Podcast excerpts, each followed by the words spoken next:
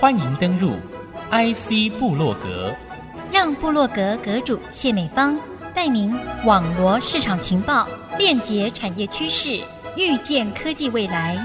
请登入 IC 部落格。欢迎听众朋友再度收听 IC 部落格，这里是 IC 之音竹科广播 FM 九七点五，我是阁主谢美芳。节目频道上呢，和听众朋友分享一支台湾的隐形冠军。那么我遇到这支企业的时候啊，得知的是以品质而获奖。其实，在黑天鹅满天飞舞这样的一个纷扰的一年当中哦。听到一个国际公司哦，可以以隐形冠军，而且是以中小企业在纷扰的天空之中啊，浮现出实力，还有它未来的愿景，这就让我更好奇了。因此，接下来就先听听这一则的讯息重点内容。随着全球气候变迁、疫情等黑天鹅因素满天飞舞，企业面临转型和强化组织韧性挑战。成立已经有十二年时间的国内品质经理人协会，今年也从国内企业当中选出具有数位科技创新、跨域共好、永续减碳等卓越实务绩效的企业厂商，就以 AQM 卓越品质奖为主题，颁出个人奖和案例奖。希望唤醒企业主重视品质议题，也肯定品质工作者的价值，继续对产业发展做出更大贡献。其中，卓越领导奖是由国内明昌国际工业董事长张廷维获得，品质经理人奖则是由联电品质保证处长张阳峰、金星资深处长黄国成、高雄市大同医院主任黄俊伟共同获得。服务品质奖颁给永信物流副总张鸿居。联电部经理陈旭村、工研院业务经理苏醒聪共同获得品质潜力奖，则是由工研院工程师尹新顺、奇邦管理师郭怡珍、锐建资深企业优化工程师翁登化、联电品质保证工程师刘淑明共同获得。主办单位品质经理人协会理事长田正富指出。今年总计选出四个奖项，十一位得奖人，六个得奖团队，希望借此肯定品质，提升团队贡献，也进行知识和经验分享，促进跨部门、跨产业甚至是跨领域的品质改善和精进，进而增进国内产业永续经营发展品质优势。这个工作对整个企业界对品质经营管理的认知跟推广是非常的重要，那是全心全意，大家都透过业余的时间，呃，一起讨论，一起安排，突破困难。那我们也请了很多的呃很棒的呃讲师给我们讲不同的主题。那当然我们还是以推广跟品质经营改善有关系的项目。过去多年来的。服务获得好评，大家企业的支持，所以我们就突破所有的困难。我们在推展这个活动呢，呃，一定会持续努力的。迫不及待的邀请这一家位于台中我们的精密机械一条街重要的一家隐形冠军——明昌国际工业股份有限公司的董事长张廷维来到节目当中。Brian，欢迎你。主持人你好。满天飞舞的黑天鹅，对不对？在你们家完全不太产生副作用的原因，就在于你们家厚实的这种基础，对不对？明昌这个公司的文化，这个企业本身就是一个不断在尝试的各种。我们常常讲，这个唯一经营企业唯一不变真理就是变。嗯，我们不断在做各种尝试，我们永远不满足于现况，我们永远在挑战自己下一步的能力。这个就是几轮下来，让民仓可以从一个工具箱，我们慢慢扩展到不同的产业。那在每个产业，我们都有一定的利基点哦，在每个市场都我们都有一定的竞争力哦。这个我想是最原始主持人问的，为什么民仓可以面对黑天鹅可以走得比较平稳，并不是没有受影响，还是受影响，只是我们受的影响是我觉得是我们可以克服的。是我们能接受的，但我想问一下，你们怎么知道那个热度是够冷了？嗯，就是说那个冷要人家觉得还很热的时候，你们就要投入才可以。嗯，你们怎么知道那个水温是够低了？第一个，当然我个人的个性就是不安于室，这个不安于室好，哎，另外的不安于室就、嗯、对，因为我是一个危机感相当重的经营者。我之前在大陆待了五年，有大陆工厂嘛？大陆工厂是我一点一滴把它从亏损变成赚钱的一个部分哦，所以我在大陆的时间很久，我也知道大陆那边的竞争对手跟工厂他们有多认真，他们有多努力，我通通知道。所以呃，当我回来接棒台湾整个公司团队的时候，我都跟自己讲，不能有一刻放松，因为对岸的对手们每个都好认真，每个人都好努力，我只要一放松，我可能就被人家超越。那是几岁的时候啊？你接整个公司接棒？我正式挂董事长是二零二零年的事情哦。但我两千零四、两千零五年就在中就到大陆去了。我在大陆待了五六年。是，所以等于说你二十七岁在公司顶多只待了一段时间，嗯、你就被派到大陆去了。我在台湾待两年，我就到大陆去了。哦，对。哎，我觉得你爸爸很有计划性的在策划这件事情。哎，到大陆去其实哈。也不完全是父亲的计划，也是你的。我自己我自己主动说我要过去的。OK，因为那时候大陆厂其实也面临到一些困难呐，哦，然后我跟大陆的同事大家又有一些情感上的交流，他们很希望我能过去把问题给解决掉。嗯，那我看一看台湾的团队每个都好强了。嗯，那我其实我能做的事情很有限。嗯，那呃大陆团队确实那时候我觉得公司那时候也发生一些危机。公司从来没有东西空运过。那时候大陆交不出货来，客户警告，如果不准时出货，要告公司。我那时候我就纯粹一股热情，我觉得我没有经验没关系，但我有热情。那我试着过去跟大陆同事一起把困难给解决掉。我就主动跟父亲讲啊，让我去大陆试试看吧。嗯，那我就过去大陆了。所以也因为大陆这五六年的经验。让我学了很多东西，也知道其实对岸的这些可敬的对手，他们有多努力，他们有多少的创意。那我跟自己讲，我真的要时时刻保持警惕啊！哦，了解。因为所以这个也是我觉得我在经营企业上一个很大的特质，就是我的干部能留得下的干部都知道哦，老板是经营企业是有企图心的，然后我们是有危机感的。别人外面掌声越多，我们都自己给自己的危机感就越重。一股警醒的这种心是很重要的成长的原动力之一。是知道这样的一个警醒之心是有必要的，嗯、所以你会对市场的动态经常的密切的观察，而做出适当的回应。回应。所以你的产业鼻、产业眼、嗯、产业耳、产业口都比别人来的精确。嗯、但是这个也有一点点天然形成的 DNA 吗？嗯、你觉得是什么样的因素让这样的一个超前部署？可以在那个年龄层，嗯、也许你到大陆的时候才三十岁不到，嗯、你就碰到这么多的压力呢？嗯、而且你愿意去面对它，你愿意自己拎着工具箱在做这件事情，哎，可能自己也有一种使命感啦，哈，可能也有周边的人一些期盼。就像我印象深刻，刚回来国内工作的第一年吧，公司里面就有一些比较资深的员工跟我聊，哎，Brian 啊，你要加油，哎。我说嗯，要怎么加油呢？为什么？你的 OS 是说我不是已经很努力吗？呃、为什么还要我加油？那时候我不敢这样讲，那时候因为还年轻哦，那时候也不晓得自己到底够不够努力，哎，也不晓得自己到底做对事情了没。那时候真的很年轻，因为才刚回来。我的员工、我的干部们就跟我讲，他讲说，因为他跟我父亲工作了十多年了，把房贷都还清了，那接下来可能还要再跟我工作个十多年，他要累积他的退休金。所以他说，请你务必要加油。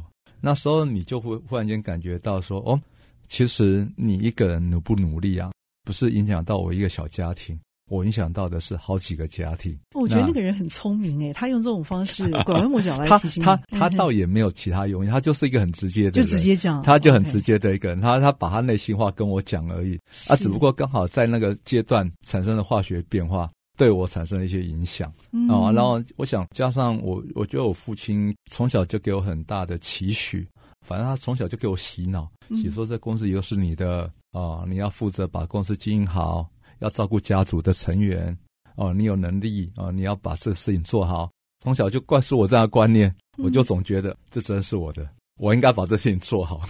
所以爸爸现在还在关注你吗？常常提醒你。我觉得他是很有智慧的人呐，哈。当他决定要交棒的时候，他就真的就交棒了。他连办公室都没有留，他把他办公室整个空下来就交给我了。哦，哦，所以他现在在公司里面没有一个属于他的办公室，是，那他基本上也不再进公司了。对，所以但是你们之间的互动还是哦，有有有延伸到工作之外，反而更亲密吗？呃，我跟我父亲的关系本来就很亲密。因为我们家是慈父严母，以前呢、啊，哇，好特别哦。妈妈很凶，爸爸像兄弟一样，所以我跟我父亲在年轻的时候，我还没加入公司，我们就像兄弟一样。这个是什么？我可以跟他勾肩搭背的啊，然后什么都可以聊的。不过后来加入公司之后就不一样了，哦、嗯嗯嗯呃，他就比较当老板的架势出来，对我们会有很多的要求跟批评。嗯、不过我觉得这过程中，这摩擦是难免的啦。但在摩擦过程中，也慢慢知道他的期待是什么，嗯、我应该用什么方法沟通，用什么心态跟他沟通。嗯、这个我们父子也磨合了好多年呐、啊，找到属于我们自己父子沟通的方法。嗯、他之前跟我讲过一句最重的话，就是说他宁愿相信毕总，也不愿意相信我。啊，讲的很重哦，说毕总，我们对你毕恭毕敬，连、欸、爸爸都对你讲出这话来。对，嗯、然后但你当下你会很受伤，但你冷静想一想，也很合理。为什么？因为毕总跟我父亲一路走过来，他们有那么多革命情感。我才刚加入公司，我跟他又没有一起共事，我跟他又没有一起走过公司的黑暗期。他对你不信赖是很正常的。我就跟自己讲，我要跟父亲有更多的沟通，我跟他有更多的互动，然后在决策上面要多理解他的需求，他的考量点是什么，让我们父子有更多好的沟通，正向的沟通。待几年前吧，我就跟他开玩笑讲，我说现在你应该可以把那句话收回去了吧？我说现在应该我们同等让你感到有信赖感吧？爸爸怎么说？呃、笑笑的、啊。OK，终于知道我的用心良苦。呃、对啊，然后所以现在哪怕他不太管理公司啊，不过基本上重大决策我还是会跟他请益。父亲也很有智慧，他说：“哎，我先讲啊，我跟你讲的都是我的给你参考的经验，决策最终是靠你自己。嗯”你按照自己的想法，你那么聪明，嗯、我给你讲完几点我在乎的事情，嗯、哼。我忧虑的事情，那你参考好之后，你自己做好的决策，嗯、我不帮你做任何决策，嗯、哦，你自己决策。是。对，所以我觉得父亲是很有智慧的人。这个总结下来真是好，我们也要先休息片刻，稍后再回到节目的下半段，和听众朋友继续来谈经营的精彩方案，以及我们还有面对哪些未知的课题哦。稍后再回到节目上继续来分享。欢迎听众朋友再度回到 IC 部落格，我觉得你们真的是非常非常的令人觉得敬佩，我也很想知道啊，其实。你经营一路走来，不是没有计划的，而且这个计划还蛮缜密的哦。嗯、从你分享爸爸对你的栽培，还有对从他跟妈妈，当然是妈妈先了哈，退出这个经营圈，嗯、那也有交给专业经理人共同来经营，由你们二代在无缝接轨。我觉得整个过程其实他目的是要你成熟，带领整个集团，带领整个公司再往下一步自己设计的愿景来发展。这个部分其实是最重要的，因为你并没有掉棒，而且看到了你自己经营这个公司的一个新的愿景。一直很好奇，想知道你公司到底生产了几种产品啊？然后先问一下，嗯、你公司员工有多少人了？台湾四百五十个人，嗯、然后大陆一百五十个，哦，美国十个。哦，OK，所以你很多的外语能力都还蛮溜的。哎，没有，其实还其实还好哦。我这一路上求学上面最不喜欢读的就是英文。哦，就反而要靠他，但后面其实是用的最多的一个东西。嗯，对。不过想都想不到，对不对？真的，真的啊！不过跟老外沟通没有问题啦。像现在我们自己在培养自己小孩子，就会特别跟他要求英文要做好准备。他们自己知道多会一两种语言，对他们来讲还蛮重要的。所以他们现在不止练好英文，还练了其他。嗯，他们现在都要学第二外语。我也常跟他讲，你们这个时代可能不是只有第二外语而已。搞不好你们连电脑语言都要更好了，说得好。哦，因为父亲那个世代是会台语学国语，我们这个世代是会台语会国语学英语。那我觉得他们这个下一个世代应该会国语会英语，这很正常的了。但是要学学，学好电脑语言，对，因为不同时代有不同的功课啦。是说得好。还有，你公司到底有几种产品？上百上千的啦。哦。但是如果以分品项，那不外乎就是。大类别就是我们以市场来讲，这个工具箱市场，工具箱市场又分专业市场跟消费性市场。嗯，那第二个大市场就是医疗。嗯，那医疗我们又切开代工的跟自我品牌的。而在医疗上面，我们有做自己品牌。那我们现在又从医疗想要延伸到长照市场。第三个生意模式就是手工具的自我品牌。嗯，哦，这这工具箱延伸过来的，我们自己有个部门在发展这个自己品牌，利用台中很强的手工具供应链发展自己的品牌。那美国公司十那十个人就是在推广这个手工具品牌，在美国做销售的这个团队。有没有工具箱的 LV 是你们的合作对象？呃，专业的客户我们做的其实还蛮多，像德国的几个大品牌我们都有合作啦，像美国的家德宝。Home Depot，他们是道琼的成分股，哦，这个是相当大的一个客户。他的意思就是说，是华尔街的红股嘛，上市上柜，对对对，宠儿就是了。对对，因为要做这种大客户都很不容易，他们要验厂，然后还要确认你的社会责任各个方面有没有到位，所以要变他们供应商，光要 pass 这些，我觉得就是一个很有挑战性的过程的。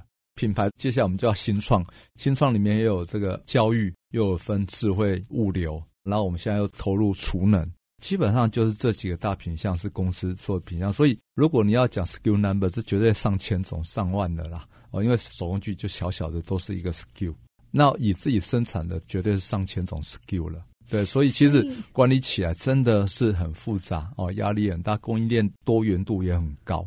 然后我们又有国际采购的这种呃需求，所以其实整个公司的很多细节管理。跟二十年前管理起来的细节是真的差异很大。你投入下一个欧美市场发展的话，这就是你已经先布局了 ESG 的这个部分哦。嗯，嗯，这也是你已经及早投入，嗯，也是成为你发展公司愿景很重要的一环。应该是全台湾供应工具箱最齐全，嗯，然后机种也最多。嗯，类似工具箱之王这样的一个称呼。自己封的嘛，哈，呃，当然，当然，如果如果当然要讲呃，工具箱之王在台湾，我想我们应该，我们如果说我们第一，应该没有人敢说自己第一啦。这方面，我觉得我们是真的，而且我们是生根在台湾哦，很多人是移到海外去，那我们是生根台湾，就以台湾为基地。那我们常讲说，我们希望我们是空间的创造家啦。你可以看我们利用一片一片钣金，创造出很多空间的运用哦。不管是在医疗，不管是在工具箱，我们很希望说，我们的钣金的技术能不断的去精进，设计的能力，让我们这个鈑金技术可以服务更多不同的产业。这个是我们给自己的期许跟期待啦。太好了，我觉得你就是空间的那个魔术师，让一片片的铁板可以折出各种形状，然后创造出可运用的空间出来。哦，真的超级厉害耶！嗯、我想这样的一个工具箱的产业，也是创造了你们的生产力基，同时也因为你们的灵活运用。让这样的一个必须要在各个产业、各个空间高度被使用的这样的一个储存的器物，嗯嗯、被你们有弹性的而完整的布局到每个空间。好、这件事情哈也会让我更加的期待你对于公司未来愿景这个方面的擘画。其实这个愿景，它也随着外部的环境变化，我们也不断在做调整。那公司。在今年做一个比较重大的投资，是我们开始盖一个新厂。然后在这新厂上面，会把过去几年公司的精实管理啊，然后这个智慧制造很多以前的想法，我们会实现在这新厂上面。